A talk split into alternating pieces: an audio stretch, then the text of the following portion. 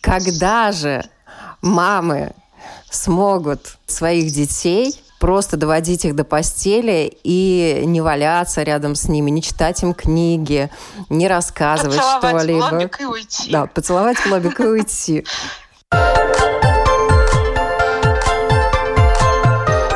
Школа для родителей. Здравствуйте, с вами Марина Талапина. Спасибо, что подписываетесь на нас. Подкасты «Школы для родителей» можно слушать теперь на нашем сайте lr4.lv, а также практически на всех платформах, включая Spotify, Google и Apple подкасты. И сегодня мы поговорим о детском сне. Для хорошего здоровья нам всем нужно хорошо высыпаться. Но нередко от молодых мам можно услышать, что ребенок не спит, плачет. Мамы сами начинают плакать, потому что сами не высыпаются, не знают, знают, что с этим делать, как и кто им может помочь. Сегодня мы говорим об этом, и я рада представить с нами на связи Наталья Гудкова, доктор-невролог из Санкт-Петербурга, преподаватель кафедры детской невропатологии и нейрохирургии Государственного медицинского университета имени Мечникова. Здравствуйте, Наталья. Да, здравствуйте, Марина.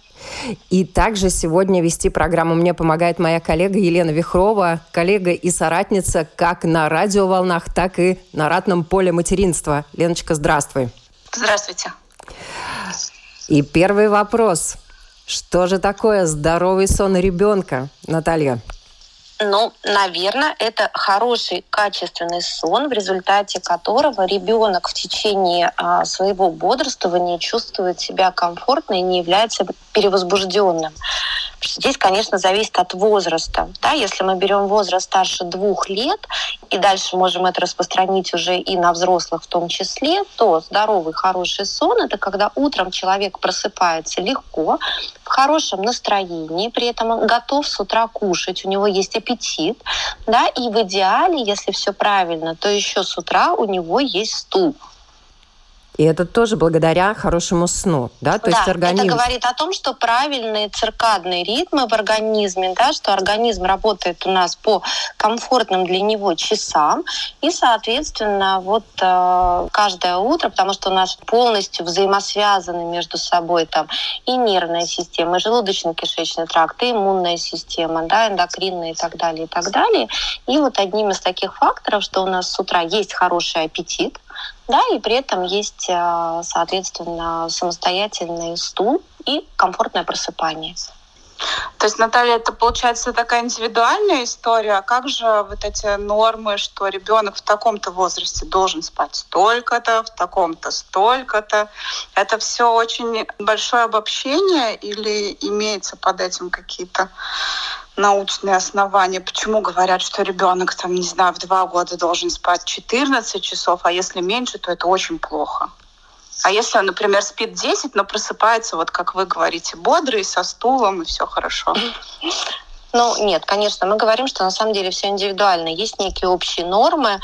Нормы вообще они каким образом выстраиваются? Когда исследуется огромная когорта людей, например, да, детей, взрослых, и мы смотрим, соответственно, примерно, что вот при хорошем самочувствии у большинства столько-то часов сна.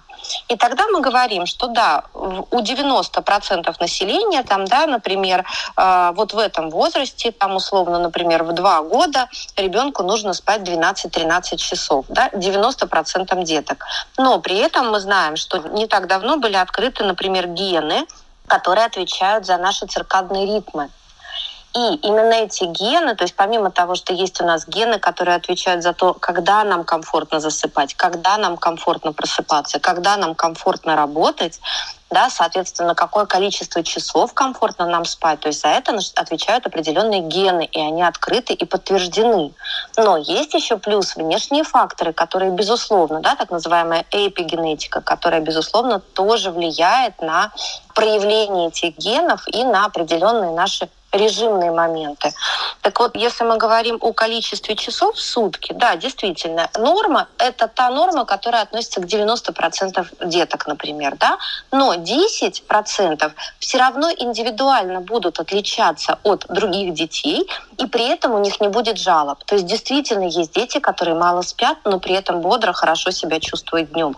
Действительно есть люди, которые сони, и которым нужно во взрослом состоянии спать, например, не знаю, там 10-12 часов, чтобы они себя комфортно чувствовали. Это по наследству передается или чем обусловлено это генетическое строение? Сонь и не сонь, не спунов. Часто это бывает по наследству, поскольку это гены, да, но любые гены у нас, они либо передаются от мамы с папой, либо они а, проходят, ну, грубо говоря, как такую спонтанные какие-то дополнительные там мутации полиморфизма, в результате мы вот в совокупности видим такие проявления. Но да, это может быть в том числе и генетически прямо от родителей, и можно проанализировать, спросив у родителей, а как они засыпают, а как им удобно, а как они спали в детстве. И мы можем найти аналогию. Ну вот есть все равно определенные э, закономерности. Чем младше ребенок, когда он только родился, он спит больше, дольше, чаще, да, и потом Конечно. постепенно, постепенно уходит там на сон два раза в день, один раз в день, без сна днем, да, и э, тут тоже есть э, разные варианты. Одни дети к трем годам днем не спят, да, а есть дети, которые в 6 и в 7 лет хотят поспать днем. Это тоже все индивидуально, правильно? Конечно, это индивидуально, но и здесь очень часто задействовано в том числе, например, ну, в частности, детский сад.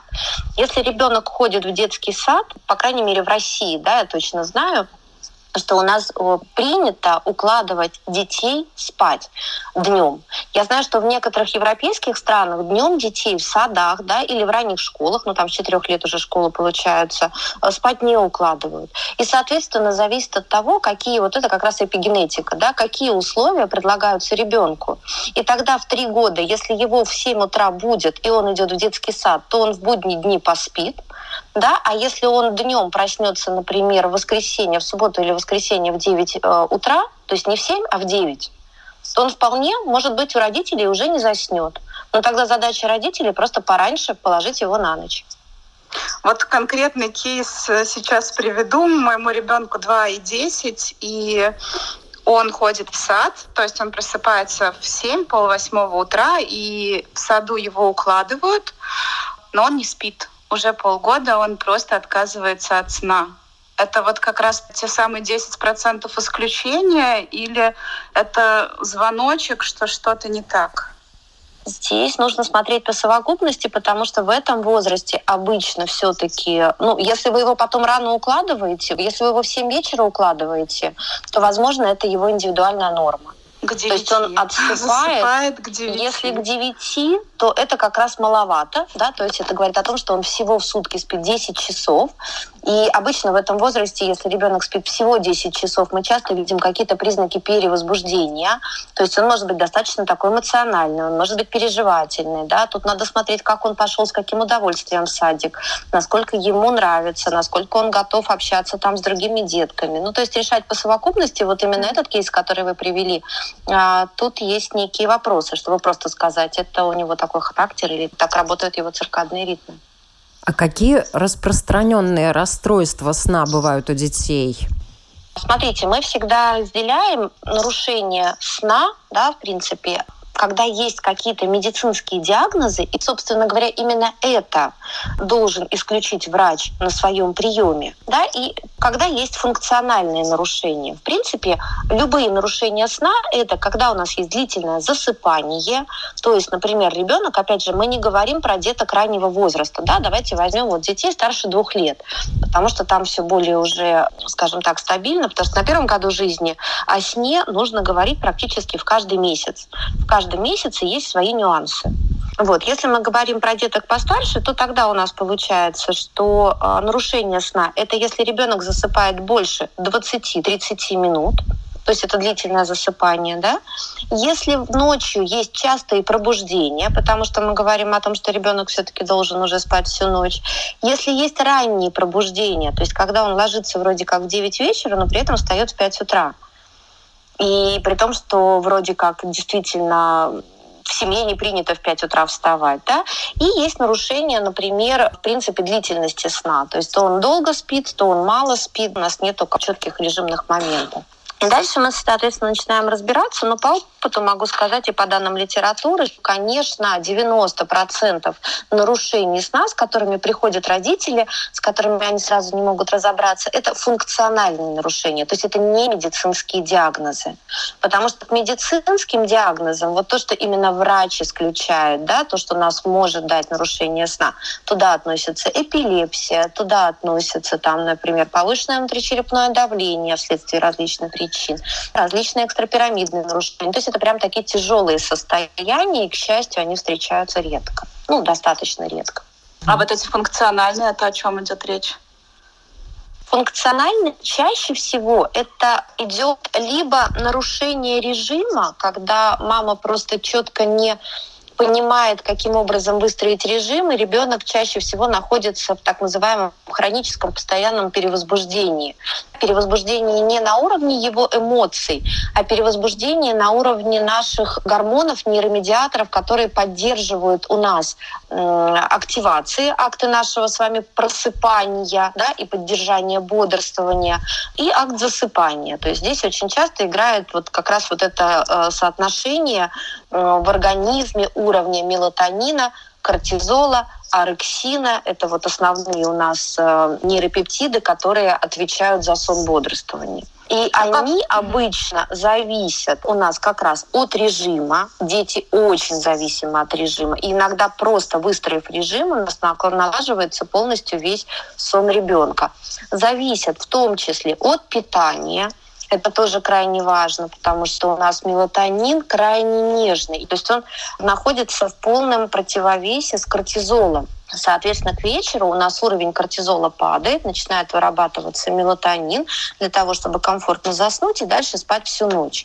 Но при этом, если по какой-то причине у человека, в принципе, например, избыточное количество кортизола, или он на ночь съел какие-то продукты, опять же мы говорим про детей старше двух лет, да, которые повышают уровень кортизола в крови, а это любые сладкие продукты, да, любые фрукты, любые молочные продукты. Например, что-то съел там булочку на ночь с каким-нибудь молочком условно. В результате повышается уровень глюкозы в крови, в результате увеличивается количество инсулина, чтобы как-то утилизировать эту глюкозу. На инсулин, естественно, вырабатывается контринсулярный гормон, а им как раз является кортизол. А кортизол сам по себе, он в принципе гасит выработку мелатонина. И если, например, проблем со сном нету, то к еде мы не придираемся. Но если мы понимаем, что есть длительное нарушение сна, есть перевозбуждение, да, есть какие-то сложности, ночные просыпания, часто вот эти ночные страхи, там, типа в 2-3 часа ночи ребенок просыпается и плачет, то мы всегда начинаем обращать внимание, а что он ест вечером. То есть получается, что режим, сон, все варианты психологического дискомфорта в течение дня точно так же у нас будут поддерживать высокий уровень кортизола, ну или могут поддерживать, да, отсутствие или избыточная физическая нагрузка, ну, чаще отсутствие. И, в принципе, условия сна. То есть детки, они очень зависимы от температуры в спальне, от э, темноты, потому что иногда просто убрав ночник, у нас полностью нормализуется сон, потому что мелатонин нежный, да, и он выбивается любым светом, даже ночником. И получается, я перечислила те факторы, с которыми мы можем абсолютно спокойно поработать без каких-либо лекарств, без каких-либо вмешательств. Но в 90% случаев это практически всегда нормализует сон ребенка. Наталья, а можете дать какие-то рекомендации, как э, правильно выстроить режим дня, на что обращать внимание? К полутора годам практически все детки у нас переходят на один дневной сон. И, соответственно, мы выстраиваем режим в идеале, конечно, особенно если нервная система, скажем так, нежная, да, если к ней были ранее какие-то вопросы, если вы понимаете, что ребенок излишне эмоциональный и не всегда удается с этими эмоциями справиться, если мы понимаем, что есть какая-то тенденция к задержкам развития, например, да, то в такой ситуации обычно сама себе нервная система жесткий режим выстроить не может. И этот режим начинает гулять то он в одно время проснется, то в другое время проснется. И тут задача родителей тогда набраться сил, терпения на какое-то время и выстроить достаточно жесткий режим в течение дня, чтобы ребенок при этом не отличался этот режим а, там более чем на полчаса, сравнивая с другими днями. Ну, то есть, условно, например, всей семьей решили, что удобно вставать там в 8 утра. Значит, каждый день вы будете ребенка в 8 утра можно подождать там полчасика, но если он в 8.30 не проснулся, то вы его уже будете. Иначе у вас тогда будет смещение всего режима.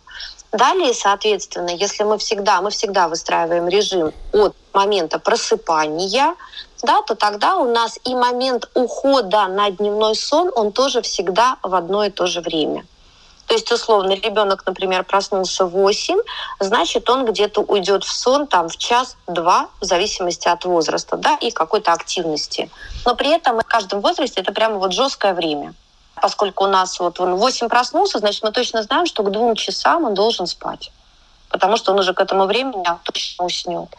А вот уход на ночь зависит от того, сколько он поспал днем. То есть если ребенок по какой-то причине поспал всего 40 минут, то на ночь мы его положим пораньше. А вот если он поспал там свои два-два с половиной часа, то на ночь мы его можем положить попозже. То есть вот как раз время ночного засыпания или ухода в сон, или начало ритуала на сон на ночной может э, гулять абсолютно спокойно, и ну, как бы это будет нормально для нервной системы. Есть такие э, заблуждения, что ребенок усталый уснет быстрее. У детей нервная система, она работает по-другому. И если малыш устал, это вовсе не значит, что он быстро заснет. Правильно? Абсолютно. То есть вот здесь как раз у нас будет принцип, есть дети, безусловно, которые бегают, бегают, устали и просто легли и заснули. Такие тоже есть. Но если вы понимаете, что ваш ребенок не из их числа, то экспериментировать не надо, потому что принцип здесь такой – а детки обычно, когда они уставшие, они уже перевозбуждаются, и им крайне сложно успокоиться. Можно провести такую аналогию со взрослыми. Наверняка все э, взрослые попадали в условия, ну, например, там нужно было срочно написать какой-то отчет или сдать какую-то работу. Да, и вот уже вечер, время 11-12 ночи, ну, ты понимаешь, что вот, ну, сегодня это нужно сделать, без вариантов ты уже хочешь спать, сил никаких нету, глаза слипаются, но поскольку человек спать не ложится, потому что надо, да, потому что, ну, вот у него работа, то у него в результате появляется так называемое второе дыхание. Ну, наверняка сталкивались с такой ситуацией. Конечно. А почему оно происходит? Потому что организм понимает, что так, ну понятно, спать нам все равно не дадут, и начинают заново активироваться вот эти активационные системы, в частности, выбрасывается кортизол. А кортизол, как мы вспоминаем, да, он полностью подавляет работу мелатонина, выработку мелатонина. И у детей то же самое. И понятно, что если вы, например, у вас выбросился э, кортизол, да, появилось это второе дыхание, и если вы через 15 минут пойдете спать, то вы уже не заснете даже учитывая, что 15 минут назад вы хотели спать. У ребенка то же самое. То есть когда он уже переходит в стадию перевозбуждения, это как раз вот этот дополнительный выброс кортизола, чтобы хоть как-то поддержать организм, раз ему не дали вовремя лечь. И, естественно, да, в результате родители говорят, вот он уже начал бегать, прыгать, уже видно по нему устал, я его укладываю, а он два часа засыпает. Это говорит о том, что нужно было укладывать его не когда он уже начал бегать, прыгать и стоять на голове от усталости, а на полчаса раньше, когда у нас этот кортизол еще не выбросился. Кортизол выбрасывается, понятно, да, почему. А мелатонин можно как-то вот поспособствовать? Простимулировать, да, погасить да. кортизол. Да. К сожалению, сам мелатонин по себе, его нельзя постимулировать. То есть можно только погасить уровень кортизола. Рассказывайте вот как. способом. Ну, соответственно, кортизол точно так же. Да, у нас, а, учитывая, что это очень многогранный гормон, он умудряется у нас участвовать абсолютно во всех направлениях, и э, для того, чтобы у нас к вечеру уровень мелатонина был комфортный, что мы стараемся делать? Во-первых, мы стараемся, а, чтобы наш режим был комфортный, и мы точно вот понимали, что если там подошло время, и ребенок в 8 уже э, точно будет уставший, да, то в идеале в 19.30, чтобы он уже лежал в кровати. И чтобы вы успели уже с ним почитать книжку, а потом погасить свет, то есть чтобы мы не ждали вот этого случайного выброса активационного кортизола. То есть первое – это у нас режим. Тоже касается взрослых. Кстати, сам человек взрослый может проанализировать, например, он приходит домой весь уставший с работы, да, сил никаких нету, и казалось бы здесь поешь и ложись спать. Но нет, естественно, нужно же поесть, потом побродить, потом посидеть, потом еще что, а потом вроде как и разгулялся. В результате потом нормально не заснуть, естественно, засыпаешь 2 часа ночи, а в 7 утра снова вставать. Все. Это называется хронический стресс. А хронический стресс – это как раз у нас постоянно высокий уровень кортизола, ну, до какого-то момента, а потом идет просто истощение такое. То есть первое – это у нас режимный момент. Это крайне важно, у деток особенно. Дальше второй момент, как я говорила, это еда. То есть если мы видим, что у нас есть нарушение со сном, то мы всегда анализируем, что мы кушаем после 17.00 после 18.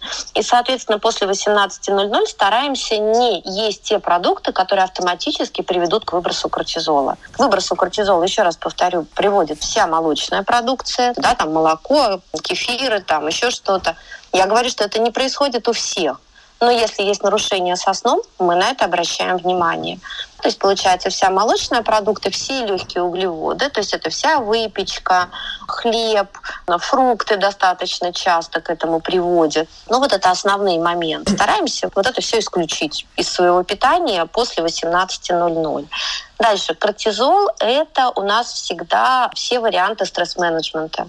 Для того, чтобы нам подавить кортизол, если мы предполагаем, что он достаточно высокий и к вечеру нормально не снижается, то мы начинаем думать, а что у нас приводит к стрессу в организме. В частности, кстати, это касается и деток. И стресс это у нас не только же обязательно эмоции, то есть отрицательные эмоции или там хронические отрицательные эмоции, да, когда ну, какие-то хронические стрессы, к сожалению, бывают в жизни у людей. Но стресс это, например, огромный поток информации – у старших детей, у взрослых, естественно, а он у нас сейчас у всех есть, да, мы все ну, в гаджетах, каких-то конференциях, каких-то книгах, в соцсетях и так далее, и так далее. Стресс у деток это, кстати, может быть перегруз по нагрузкам в течение дня. Ну, то есть ребенку вроде и нравится и на танцы ходить, и карате заниматься, и буквы изучать. Но на самом деле для его организма это многовато.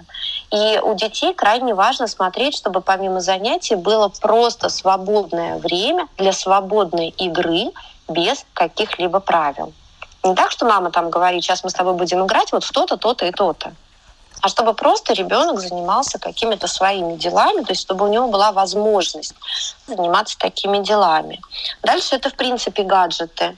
То есть смотрим, чтобы у нас, ну, у деток, естественно, да, после там, опять же, 19-18 часов, чтобы гаджетов в принципе не было.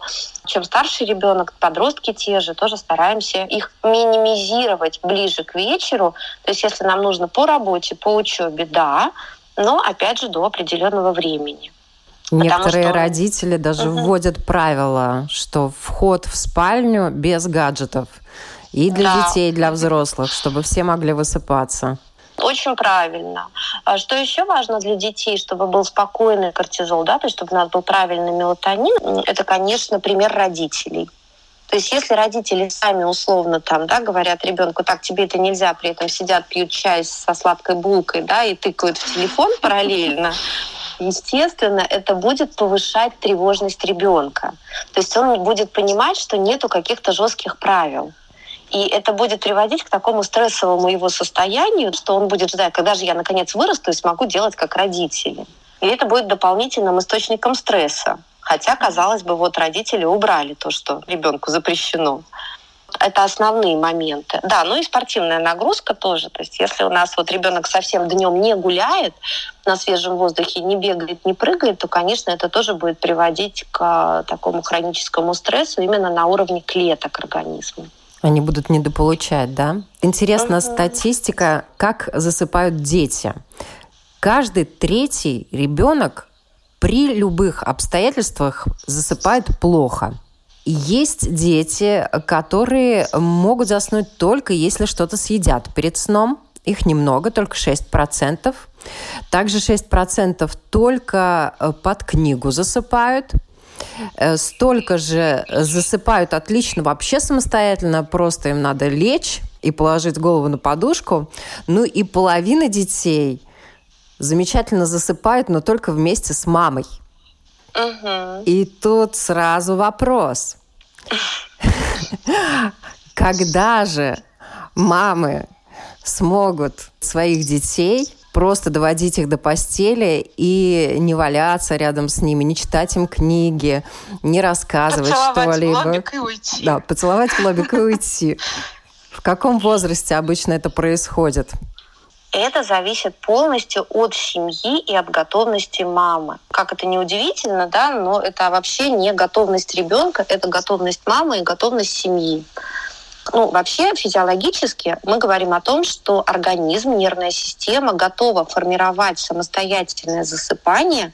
То есть, когда вы поцеловали в лобик ребенка, да, и ушли с 6 месяцев, и дальше он с 6 месяцев совершенно спокойно, физиологически может спать всю ночь и даже не просыпаться покушать. И это является вариантом нормы. Поэтому Дальше все зависит только от родителей. То есть для кого-то комфортно спать с ребенком, и от этого все высыпаются. То есть вот, ну, маме проще, что ребенок рядом, ей спокойно, ребенку спокойно, у них снижается уровень тревоги, и в результате вся семья спокойно спит. И в такой ситуации мы говорим, Главное, чтобы было комфортно и все высыпались. То есть то, что вы описали, да, это говорит о том, что да, действительно есть какой-то процент детей вот именно самостоятельным засыпанием, а в большинстве случаев есть просто некие ритуалы и ассоциации на сон. И вот это лежание мамы рядом с ребенком, это просто ассоциация на сон, которую предложили родители, они не предложили ничего другого, а ребенок просто не знает, что оказывается есть какие-то варианты. Это моя история. И здесь мы всегда смотрим, если это удобно, то понятно, что с возрастом, если ребенок нормальный, да, и семья не гипертревожная, такое тоже бывает иногда. А когда, ну, достаточно в меру все тревожные, потому что ну, понятно, что это, ну, мы все тревожные, да, до какой-то степени. Но в каком-то возрасте ребенок сам скажет, там, в 3-4 года, например, типа, все, спасибо родителям, или родителям наконец надоест да, и скажет, все, я пошел в свою комнату, например. Это можно все красиво обыграть там из серии. Смотри, мы тебе купили новую кровать, у тебя теперь своя комната. Мы там пойдем с тобой выберем какое-то классное постельное белье там с машинами, которые будут тебя ночью охранять и так далее, и так далее. И дети, они на самом деле очень классно на все это ведутся, и точно так же им очень льстит, что они теперь классные, большие, взрослые, и теперь будут спать прямо в своей кровати и, и легко уходят от родителей. Он у меня спит в своей кровати, но засыпает только если я рядышком ложусь. Но ну, я, да, замечаю иллюстрацию того, что вы говорите. Действительно, чем старше, тем проще. Можно ему сказать, ну все, спокойной ночи, я там выйду. Он такой, нет, нет, нет, не уходи. Я такая, ну хорошо, я тогда схожу в туалет. Выхожу, он уже засыпает в это время. Я могу не возвращаться. Да, то есть это чисто ассоциация на сон, которая изначально была предложена ребенку. В результате он просто не видел других э, вариантов. Вот сейчас он уже понимает, он видит варианты. Все время одна комната, одна кровать, все спокойно там, постоянный какой-то четкий ритуал на ночь идет. Нервная система спокойна, видите, он вот спокойно уже начал по возрасту засыпать. Наталья, скажите, пожалуйста, колыбельные, аудиосказки на ночь, хорошо или плохо? Да, то есть вот это как раз э, ритуал. Мы говорим о том, что, конечно, ребенку и нервной системе очень комфортно, когда есть некий ритуал на засыпание и некий ритуал на просыпание, что обычно входит, например, в вечерний ритуал, да, то есть когда он повторяется изо дня в день, нервная система понимает, что дело идет ко сну. То есть это больше не для ребенка, да, а для его нервной системы. Соответственно, например, это начинается, что поужинал, После этого, ну, просто поиграл, было свободное время. После ужина минут 15-20, да, после этого пошли, покупались, почистили зубы, выбрали пижаму, переоделись в нее, закрыли занавески, там, например, забрали кровать. Это все этапы ритуала. Да? То есть я уже вот сколько там, 7 или 8 пунктов набрала. Каждый из этих пунктов внутри ритуала находится. Дальше, например, выбор книжки, да, или постановка аудиосказки, или пение колыбельной, например, или можно почитать книжку, а потом попеть колыбельную, да, потом, например, поцеловать в лобик, потом сказать какие-то контрольные слова, типа «люблю, не могу», «желаю тебе э, очень сладких снов», и выйти, или остаться с ребенком лежать. И это все ритуал. И вот этот ритуал, он изо дня в день обычно, да, в идеале для ребенка должен повторяться одинаково. И тогда это как якоря такие для нервной системы. И тогда нервная система, она уже через 5, через 7, через 10 дней вот такого регулярного ритуала, она уже автоматически сама готовится. То есть она уже снижает уровень кортизола, уже сама повышает уровень мелатонина, потому что она понимает, что это, ну, куда это все идет. Вы упомянули о ритуалах. Ранее вы сказали о ночниках, о их не uh-huh. очень благотворном влиянии на uh-huh. мелатонин. Uh-huh. И э, тут вопрос. У некоторых в ритуалы включено зажечь ночник, чтобы ребенку не было страшно. И ваши советы по поводу ночников. Если ребенок с ними все-таки засыпает, надо от них отказываться, если это уже включено в ритуалы? Если ребенок засыпает, и всю ночь спит, не просыпаясь. Ну, опять зависит от возраста. Ну, в принципе, вот, как я говорю, с 6 месяцев ребенок уже спокойно может спать всю ночь, не просыпаясь. Если ребенок засыпает с ним, спит спокойно, утром встает в хорошем настроении, все замечательно, и мы понимаем, что количество сна тоже достаточное, можно оставить этот ночник. Понятно, что все мы с вами разные. Наверняка мы можем вспомнить, что, может, вы там были в такой ситуации, там наши друзья какие-то, родственники, э, когда человек, в принципе, взрослый уставший, он может, ну, условно, стоя заснуть. Или в транспорте, например, едет после работы. Ну, понятно, что там и свет есть, и люди вокруг, а ему все равно он так уже все, готов заснуть. Поэтому у всех организмы разные. Если жалоб нет, мы этот ночник оставляем. Но если есть нарушение сна, то мы помним о том, что любой ночник, он выбивает этот мелатонин. И тогда мы начинаем возвращаться, в том числе, учитывая, что чаще всего это функциональное нарушение, а почему мама включила этот ночник? С чего мама взяла, что ребенку будет страшно? Чаще всего это бывает, когда мама сама боится темноты. А обычно, когда взрослые боятся темноты, это косвенный признак того, что у нее просто повышенная тревожность.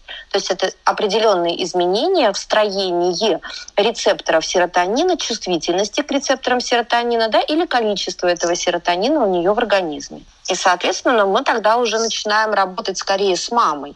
Почему она считает, что ему будет страшно, да, почему ей самой страшно в темноте, хотя это абсолютно физиологично. И, конечно, ну, в идеале ночники в такой ситуации убирать.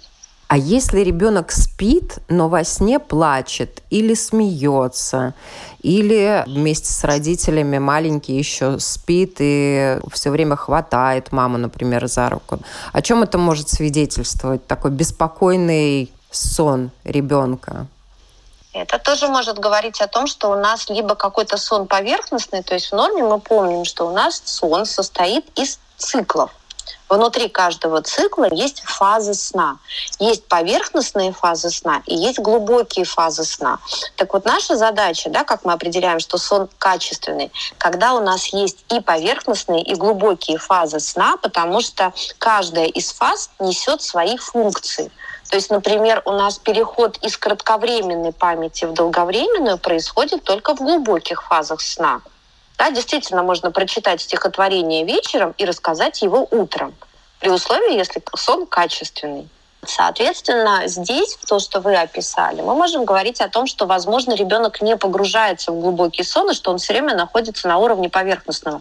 Раз ему нужно либо, а, контролировать, рядом мама или нет, да, ну, либо, соответственно, он там все время хнычет, плачет или смеется, или еще что-то делает. Тут нужно разбираться. Причины разные. Иногда бывают причины медицинские, Иногда мы даже делаем там ту же электроэнцефалограмму и определяем какие-то патологические очаги по результатам этой электроэнцефалограммы.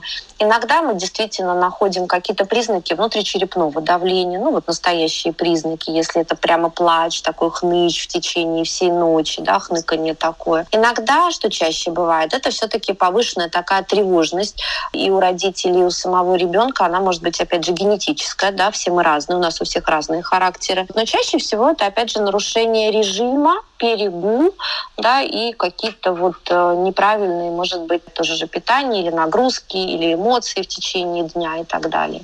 Очень часто родители сами, если им подсказать, на что обращать внимание, они уже точно знают, что сегодня ребенок сходил на день рождения, скорее всего, ночью будет хныкать и возиться поверхностно, и э, сон будет так себе. И важно, конечно, насколько это регулярно повторяется. Если это было конечно. там в течение одной ночи, и понятно, что если, конечно. например, ребенок заболел, он может беспокойно спать, или если конечно. сделали прививку, или если зубы режутся, скорее всего, все родители с этим сталкивались. Но если это постоянно происходит, то надо, наверное, обращаться к врачам. И к каким врачам надо обращаться? Конечно, здесь вы абсолютно правильно сказали. То есть есть всегда какие-то соматические еще проблемы. В частности, кстати, тоже хочу сказать, что, например, есть четкая корреляция, если у ребенка или у взрослого есть анемия, да, то есть железодефицитная анемия, например, дефицит железа. Так вот, железо у нас является кофактором, кстати, в образовании мелатонина. И поэтому есть э, четкая связь, есть работы такие, подтверждающие это, что люди, у которых есть анемия, достаточно часто имеют нарушение сна. То есть они могут все время ходить уставшие, да, с ощущением такой хронической усталости, но при этом качество сна у них страдает.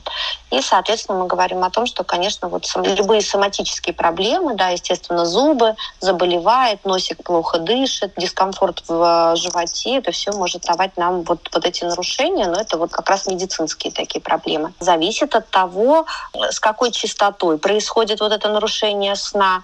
Если это какая-то очень давняя история уже, да, просто вот родители никуда никуда не обращались, наконец им надоело, то первично, наверное, это и педиатр, и невролог.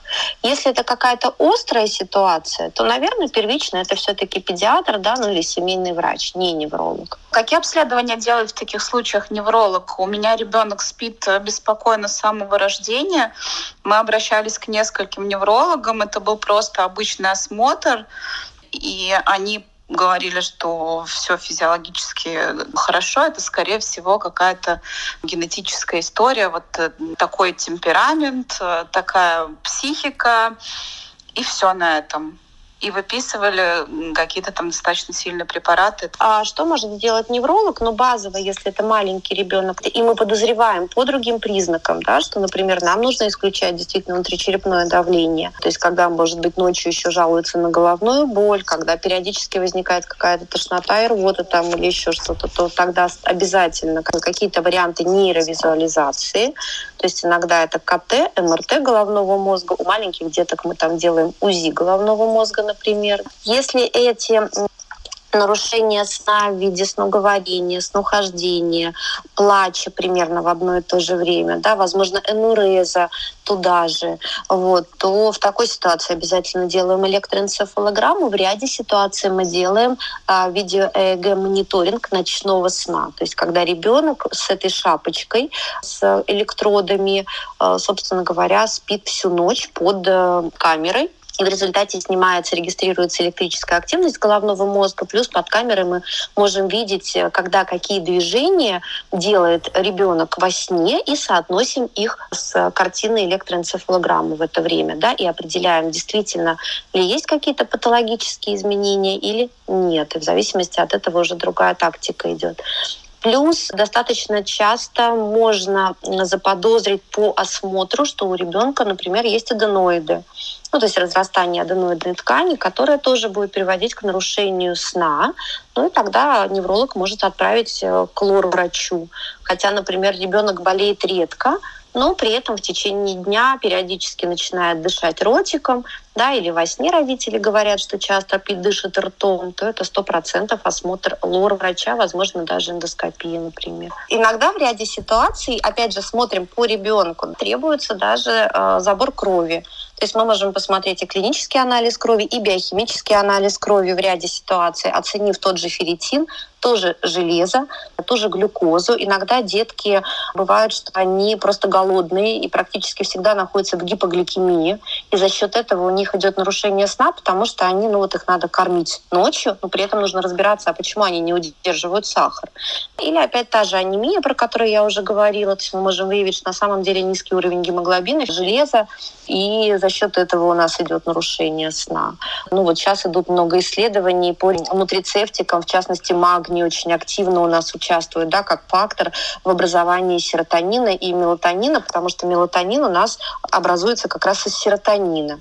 Почему у нас, например, всегда есть корреляция между тревожностью и нарушением сна? Тревожность — это всегда низкий уровень серотонина, либо низкий уровень чувствительности рецепторов к серотонину. Но если мы посмотрим прямую биохимическую реакцию, то именно из серотонина у нас образуется мелатонин гармонизируем себя и своих детей, правильно я понимаю? Да, да, да, вот, абсолютно. К сожалению, нужно прощаться. Спасибо вам большое. Я напоминаю, на наши вопросы отвечала Наталья Гудкова, доктор-невролог из Санкт-Петербурга, преподаватель кафедры детской невропатологии и нейрохирургии Государственного медицинского университета имени Мечникова. И сегодня мне помогала провести эту программу моя коллега Елена Вихрова.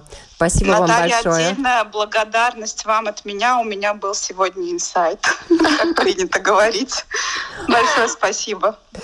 Хорошего дня всем. Всего доброго. Берегите себя и высыпайтесь, как сказал современный французский писатель-философ Бернар Вербер. Очень красиво сказал он. Сон как раз единственный отрезок времени, когда мы по-настоящему чувствуем себя свободными.